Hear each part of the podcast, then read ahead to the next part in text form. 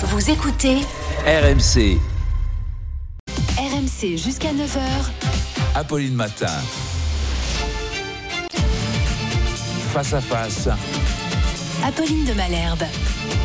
Il est 8h32 et vous êtes bien sur RMC et BFM TV. Bonjour Fabien Roussel. Bonjour. Merci d'être dans ce studio ce matin pour répondre à mes questions. Vous êtes euh, le patron du Parti communiste français.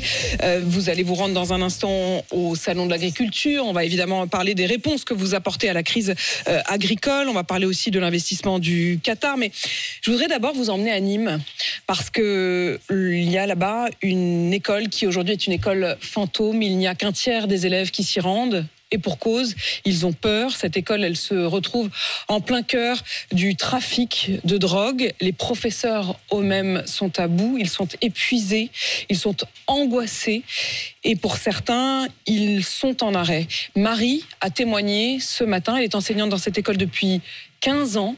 Elle a témoigné de la réalité de cette école prise dans le trafic de drogue. C'était sur RMC ce matin, écoutez. Je n'ai pas pu prendre la route pour euh, aller à l'école, euh, tellement j'étais angoissée. Oui, très difficile de dormir ces derniers temps. Il faut autour de nos écoles une présence policière permanente. On attend quoi en fait? Que quelqu'un se prenne une balle pour faire intervenir des forces euh, euh, policières suffisantes. Qu'est-ce qu'on attend? Qu'est-ce qu'on attend, Fabien Roussel? Mais qu'est-ce qu'attend le gouvernement pour euh, enfin protéger nos enfants, nos écoles publiques de cette euh, grande délinquance euh, liée au trafic de drogue et qui va euh, jusqu'au cœur de, de Nîmes? On sait qu'elle vient de, de Marseille et euh, ses parents, ses enseignants ont besoin du soutien de toute la nation. Aucune école ne doit être fermée à cause de menaces, de tirs de Kalachnikov comme ils ont vécu à la veille des vacances. Vous vous rendez compte Euh, Au retour d'une sortie scolaire, les enfants ont dû se, se coucher dans le bus qui les ramenait devant l'école et à 20 mètres de là, il y avait des tirs de Kalachnikov. Pendant les vacances, un homme a été tué dans ce quartier. Et Devant les yeux de son fils de huit devant ans. les yeux de son fils de 8 ans. Bref, ces trafics de drogue, ces trafics d'armes qui existent dans notre pays, qui se développent, il faut y mettre un terme, il faut y mettre des moyens. Ça veut dire protéger nos frontières, qui sont de vrais passoires pour ces trafics qui viennent de la Méditerranée. Euh, on sait les fermer les frontières quand il s'agit des migrants, mais par contre, euh, dans nos ports, comme dans nos aéroports, je pense notamment à ces mules qui viennent de Guyane, qui transportent de la drogue dans leur corps, eh bien, il y a là des, de véritables courants d'air qui permettent à, à cette drogue de pouvoir faire leur trafic. Et je dis un dernier mot concernant les banques. Prenez le temps, prenez le temps. Je veux dire, C'est Les important. banques, à un mais on se retrouve que- avec des enfants qui ne peuvent pas aller à que je l'école. sais que le gouvernement euh, emploie des grands mots pour dire qu'ils y mettent des moyens, mais en fait, euh, quand ils euh, mettent un, un- un quart de CRS devant une tour ou dans, en- dans une cité, ça dure deux heures, ça dure euh, 12 heures, et ils s'en vont. Et les trafiquants savent bien qu'ils ne vont pas rester longtemps et qu'après, ils vont pouvoir reprendre leur commerce. Il faut y mettre un terme. euh, euh, et frapper fort contre les têtes de les, les narcotrafiquants, les têtes des trafics, mais aussi les banques qui, elles, jouent le rôle de blanchir l'argent. Les banques, alors attendez, il y a les frontières, il y a la police, il y a les banques. Plus de moyens, Alors, plus un de moyens nos frontières et, Non, banques, Roussel, responsabiliser les banques qui, elles, euh, indirectement, participent à ce commerce, puisque c'est dans ces banques que est blanchi l'argent du commerce de la drogue et des armes, mais aussi des êtres humains. Les responsabiliser, ça veut dire que On le, ils- on le sait, ça. hein, On arrive à, à- à suivre. mais il y a des, il y a des, il y a de des argent. procédures, il y a Tracfin notamment euh, qui, qui joue ce rôle-là. Mais il y a eu tellement de débauches et tellement de suppression d'emplois à Bercy euh, pour le contrôle euh, des banques, euh, le contrôle de la circulation de l'argent. Je dis moi qu'il faut y mettre beaucoup plus de moyens et responsabiliser les banques pour s'attaquer au, au cœur de ce trafic, c'est l'argent, le business. Donc, à court terme, c'est une question de policier. Marie, cette Bien sûr, enseignante. mais- Et d'ailleurs, je précise qu'elle se fait appeler Marie, mais qu'elle ne s'appelle pas. Marie dans la vraie vie parce qu'elle a peur. Elle est terrorisée. J'étais en contact avec les élus communistes de Nîmes. Vincent Bouget, qui est euh, leur responsable, qui est conseiller municipal, conseiller communautaire, et qui est en dialogue avec ses enseignants, avec euh, les responsables syndicaux. Euh, tout le monde est inquiet. Et d'ailleurs, ils réfléchissent ensemble à lancer un appel très large euh, pour euh, sécuriser la ville, sécuriser les abords de nos écoles et faire en sorte euh, que la ville Au-delà de Nîmes? Vous voulez dire dans d'autres villes Comme ça s'est fait à Marseille. Puisqu'à Marseille, Jérémy Bacchi, euh, mon collègue sénateur communiste, avec, euh, des, des, euh, avec Robin Renucci, qui dirige le théâtre, et d'autres personnalités, ont lancé un appel pour la sécurité à Marseille, pour la tranquillité publique. Eh bien, ce même appel pourrait aussi exister et vous lancez à, qui cet appel? C'est ça que je comprends pas. Mais est-ce que, les pouvoirs, mais est-ce que les pouvoirs publics se bougent à qui vous vous demandez à... est-ce que les pouvoirs publics se bougent? Par exemple, les enseignants demandent une chose très concrète à Nîmes, et nous soutenons leur demande, c'est qu'il y ait au moins dans un premier temps de la police aux Une abords police de permanente et armée, demande-t-il. Oui, permanente et armée. Vous vous rendez compte que hmm. nos enfants vont devoir rentrer entre des policiers dans une école, mais s'il faut passer par là pour rassurer les parents et les enseignants, des enseignants qui demandent à pouvoir exercer leur métier en sécurité. Ben, d'abord, ils subissent des attaques euh, de, terroristes, mais en plus de ça, c'est aujourd'hui les trafiquants de drogue qui les menacent. Donc oui, qu'ils puissent travailler en sécurité. De la, police permanente. permanente. Ça, c'est du court terme. Tout de suite, maintenant, qu'on puisse sécuriser les Marie, elle racontait que parfois on faisait euh, rôder la police. Hum, d'ailleurs, elle disait, on le sait tout de suite, parce que les indiques des, de, la, drogue crient extrêmement fort, on n'entend plus que ça. Il faut une police, une présence policière permanente. Ça veut dire qu'il faut beaucoup plus de bleus, beaucoup plus de moyens humains, beaucoup plus d'enquêteurs, de commissaires, de cadres de la police qui puissent mener des enquêtes, surveiller, filer, etc. De droite, ça Fabien Roussel? La sécurité, la tranquillité publique, c'est en tout cas moi la France que je défends et c'est la gauche que je défends. Une gauche qui dit oui, la sécurité, c'est d'abord défendre les quartiers populaires, les gens qui sont ou sans emploi ou parmi ceux qui exercent les métiers essentiels, mal rémunérés, qui vivent dans ces quartiers qui sont devenus des vrais ghettos, où on ne peut plus circuler librement parce qu'il y a des barrages pour passer euh, d'un endroit à un autre. Ce n'est pas l'état de droit, c'est pas la France que je défends. Il nous faut de la tranquillité publique. Il nous faut faire vivre des services publics pour que l'État revienne. L'État doit dit revenir. Autre chose, Fabien Roussel, vous avez parlé des frontières. Vous avez dit les frontières, ce sont des véritables passoires. Est-ce que ça veut dire qu'aujourd'hui, vous demandez à ce qu'on rétablisse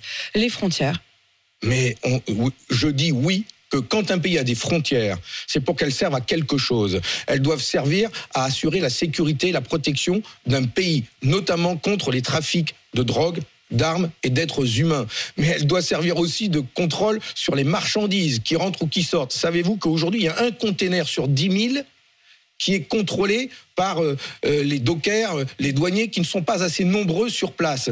Nous avons besoin aussi de ces frontières pour surveiller la circulation de l'argent. Moi, les milliards qui se, qui, se, qui, s'échangent à la bourse et qui s'en vont au Luxembourg sans aucun contrôle et qui ensuite s'en vont aux îles Caïmans, eh bien, ça, c'est de l'évasion fiscale. Et par an, c'est 100 milliards d'euros qui manquent à la France. Et là, c'est l'Union européenne. Et là, c'est l'Union européenne qui doit agir fortement contre la fraude fiscale. Et parmi cet argent, il y a de l'argent sale qui, lui, provient des trafics de drogue. Et donc, il faut euh, tracer l'argent, chaque billet qui circule dans notre pays pour lutter contre ces trafics et faire en sorte que l'argent de l'évasion fiscale reste au pays. Là, il y aura des sous pour pouvoir répondre aux besoins des Français. Moi, je vais les trouver. Euh, je, le dis, je le dis à Bruno Le Maire à chaque fois. Alors justement, vous dites que vous le trouverez. Euh, l'argent, 10 euh, milliards. 10 milliards, c'est ce qui manque de manière immédiate. Ça, c'est ce qu'a dit Bruno Le Maire. Mais 10 euh, milliards, c'est aussi, et hum, je voudrais vous interroger là-dessus, ce que l'émir du Qatar a promis d'investir en France. Il l'a annoncé euh, hier soir à l'issue d'un euh, dîner à l'Elysée. Il s'engage à investir 10 milliards d'euros en France. Est-ce que c'est une bonne ou une mauvaise nouvelle? Je fais le même lien qu'avec les trafics de drogue. Je dis, et je le dis au président de la République, l'argent n'a pas d'odeur en fait. L'argent n'a pas d'odeur puisque l'émir du Qatar euh, est pointé du doigt comme étant celui euh, qui dialogue et héberge le Hamas dans son pays, mais il peut être accueilli en France et on peut accueillir ses investissements sans aucun problème. La France dit qu'elle mène une lutte euh, dure contre l'islamisme radical, politique, le terrorisme islamiste. Elle expulse des imams qui mettent en cause nos valeurs. Elle a raison de le faire. Elle ferme des lycées suspectés d'eux. Mais elle, a raison de le faire Là euh, aussi ah bah là sur le lycée hmm. Averroès, non. Et je le dis ici parce qu'il y a deux poids deux mesures, mais c'est un autre sujet. c'est pas un autre sujet, c'est vous qui le mettez dans, La même, euh, dans le même panier. mais c'est parce que je dis que Monsieur Darmanin, lui, euh, prend des décisions de ce type. Mais de l'autre côté, on accueille en grande pompe l'émir du on Qatar. Va y parce que vous pouvez pas dire ça n'a rien à voir. Mais, bon, allez-y sur, le Qatar. Il accueille en grande pompe l'émir du Qatar pour ces investissements, sachant qu'il y a des conventions fiscales spéciales concernant le Qatar qui leur permet d'avoir des investissements ici et de payer moins d'impôts que d'autres. Ce n'est pas normal. Ce n'est pas normal que l'on ait un dialogue avec le Qatar, notamment parce qu'il joue un rôle aujourd'hui euh, dans euh, une trêve possible euh, à Gaza et la libération des otages. Et je pense à nos trois compatriotes encore enfermés là-bas et retenus par l'organisation terroriste du Hamas.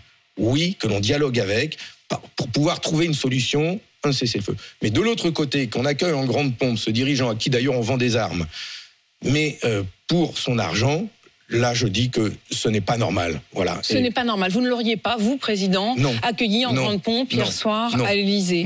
Et est-ce que vous accepteriez ou non ces sous? Est-ce qu'il faut dire non aux 10 milliards d'euros ou est-ce qu'il faut s'en réjouir? Mais on doit avoir en politique un peu d'éthique quand même et de valeurs, puisque c'est au nom des valeurs aujourd'hui que l'on parle de l'envoi de troupes éventuelles euh, en Ukraine.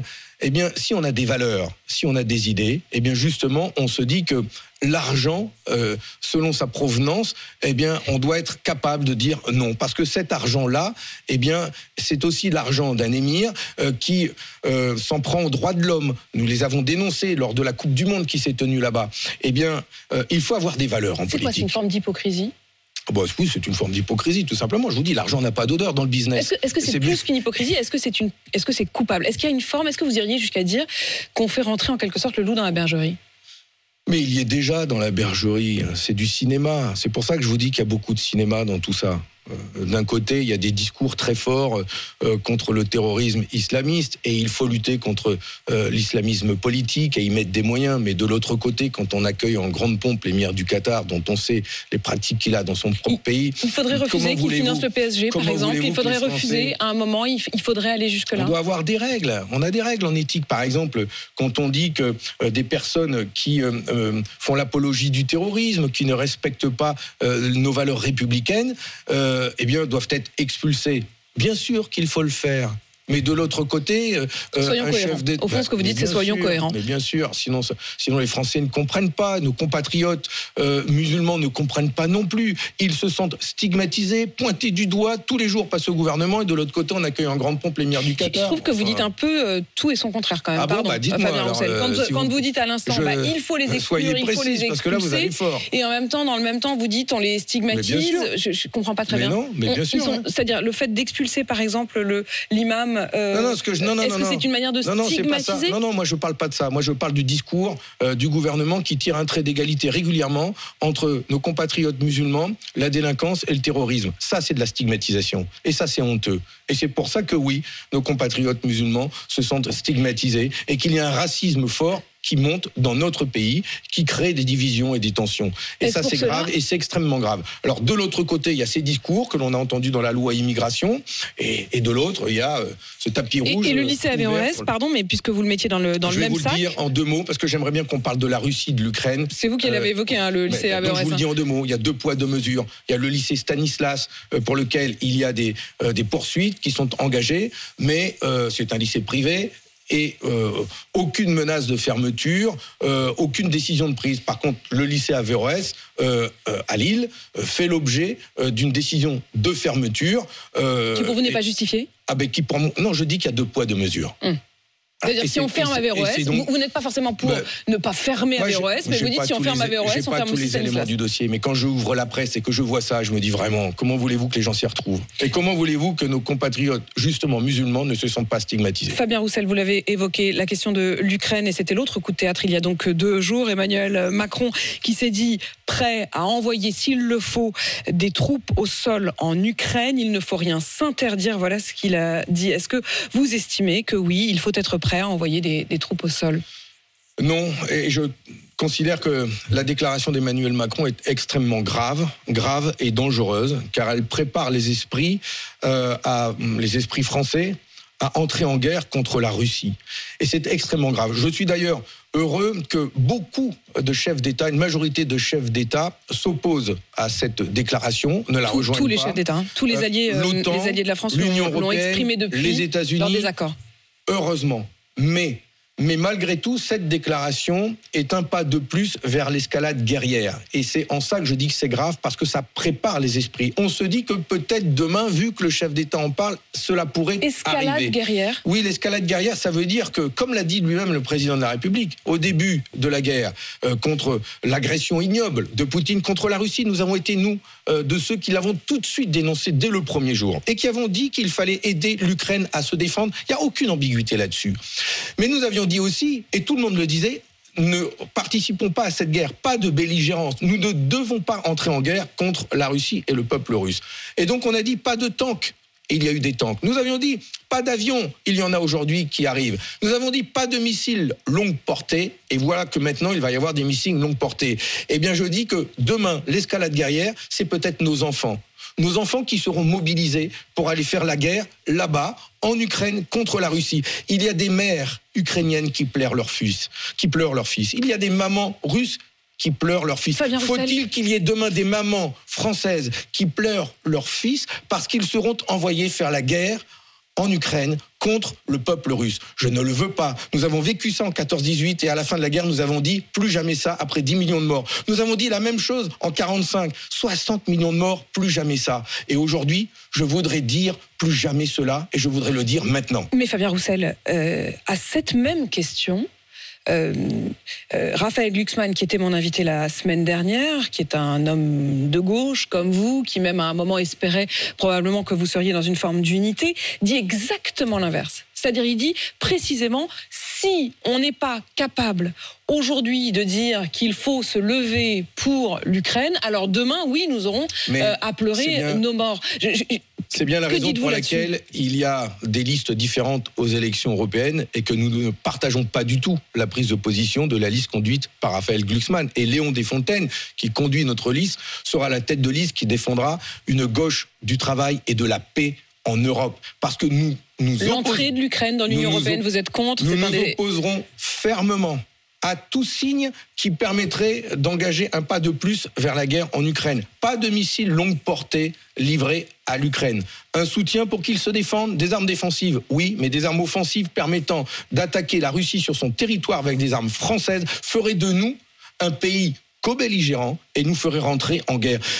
Nous n'en voulons pas, au contraire. Au contraire, nous voulons, nous, que la France prenne la tête d'une coalition de diplomatie européenne qui pousserait à ce qu'il y ait des négociations entre l'Ukraine et à la Russie et en mettant des choses concrètes sur la table. Bien sûr, le retrait des Mais, troupes mais vous le savez bien, les, les Russes n'accepteront jamais de se retirer. Il a- ne peut pas y avoir de mais- négociation dans ce Enfin, Madame de cadre-là. Malherbe, quels sont les signes qui sont envoyés aujourd'hui? Quels sont les signes au monde qui sont envoyés aujourd'hui? C'est des missiles de longue portée, c'est l'envoi de troupes russes. Est-ce que l'on entend une voix dire Trouvons les voies de la paix. Mettons sur la table le retrait des troupes russes d'un côté, mais la neutralité de l'Ukraine de l'autre. Oui, il ne faut pas que l'Ukraine rentre dans l'Union européenne et dans l'OTAN. Léon Desfontaines et la liste que nous allons conduire ensemble aux élections européennes le portera avec force. L'enjeu pour la France, qui a un rôle important parce qu'il est membre du Conseil permanent de la sécurité, celui qui détient la dissuasion nucléaire en Europe. Et l'enjeu pour la France, c'est d'être la voie de la paix, celle qui va réussir à trouver un cessez-le-feu dans ce pays, dans cette région qui est au cœur de l'Europe. Fabien Roussel, je voudrais qu'on puisse dire un mot de l'agriculture. Vous serez euh, dans quelques minutes euh, au salon de l'agriculture. Vous avez toujours fait de la bonne bouffe, comme vous dites, euh, l'un des cœurs même de votre La gastronomie engagement. française, c'est la richesse de la Il y a France. un point sur lequel Emmanuel Macron a surpris, y compris ses propres troupes, c'est la question des prix planchers. C'était votre Ah idée. bah oui, ah bah oui. Et ça c'est incroyable. On est content. Enfin. Enfin, mais André Chassaigne, notre euh, grand euh, député euh, communiste Député du historique. Puy-de-Dôme, historique, défenseur de l'agriculture, des retraites agricoles, il a déposé trois fois ce texte à l'Assemblée nationale. En 2009, en 2011, en 2015, à chaque texte de loi, tous les ans, quand on parle d'agriculture, il revient avec cette proposition que nous défendons de prix plancher, c'est-à-dire le prix qui garantit de Alors, rémunérer vous les n'avez pas tout à fait la même vision. Vous mettez pas tout à fait la même chose dans les prix planchers. C'est-à-dire, si je comprends bien, du côté du gouvernement aujourd'hui, l'idée des prix planchers, ce seraient des prix qui seraient euh, proposés, décidés par les agriculteurs eux-mêmes en inter, euh, en intersyndical, en intercéréalière. Euh, vous, si j'ai bien compris, c'est plutôt l'État qui fixerait le prix. Non, non, non, non. Il y a les deux. Non, il faut Ah. les deux choses. D'abord, nous demandons à ce que les producteurs et ceux qui transforment euh, se mettent d'accord sur un prix qui permettent de rémunérer les agriculteurs. Mhm. Mais si les producteurs, les paysans disent ah non non, ça ne correspond pas du tout au prix, nous demandons à ce que l'État intervienne et que ce ne soit pas le marché libéral euh, qui décide des tarifs. Il faut que ce soit l'État qui soit garant. Ça doit pas être si libéral que ça, parce que les Américains le font. Ah, ben, tout à les fait. Américains, Et nous avons les Canadiens, euh, les Américains, ils, ils vont jusqu'à euh, faire payer par l'État la différence avec un prix minimum qui est fixé sur 5 ans. Il y a quand même euh, beaucoup de difficultés là-bas dans la mise en œuvre. C'est très rigide. Mais c'est pour ça que nous disons, nous d'abord, que les filières se mettent d'accord, filière par filière, sur des tarifs et que la marge, euh, la valeur ajoutée soit équitablement répartie. Chacun doit pouvoir gagner, tirer des bénéfices. Et donc, euh, y compris euh, euh, l'industrie, les grandes surfaces, chacun doit tirer son bénéfice. Le Or, aujourd'hui, mais mais finalement, le profit n'est profit. pas un- mais le profit n'est pas un gros mot. Les chefs d'entreprise, les paysans sont des chefs d'entreprise. Et donc, ils doivent tirer un profit et donc un salaire. De la même manière, l'industrie agroalimentaire, les grandes surfaces, chacun doit pou- pouvoir vivre pour payer les salaires derrière de leurs salariés, de leurs travailleurs. Ce que nous voulons, c'est que cette marge, elle soit équitablement répartie. C'est l'État qui doit être garant de cela. Puis je dirais une dernière chose, c'est que le meilleur moyen d'aider nos, nos agriculteurs et nos paysans dans notre pays, c'est de rendre du pouvoir d'achat aux Français, d'augmenter les salaires, de baisser les factures d'électricité, d'essence. Mais oui, se tient, et mais oui, mais c'est Fabien Roussel. c'est ce qui nous permettra de choisir ce qui est produit en France avec des étiquettes qui le garantissent et qui nous permettra de défendre notre Et vous allez leur dire directement, puisque je vais vous laisser partir euh, rejoindre les agriculteurs au, au Salon de l'Agriculture. Fabien Roussel, secrétaire national du Merci. Parti communiste français, merci d'être venu dans ce studio. 8h53.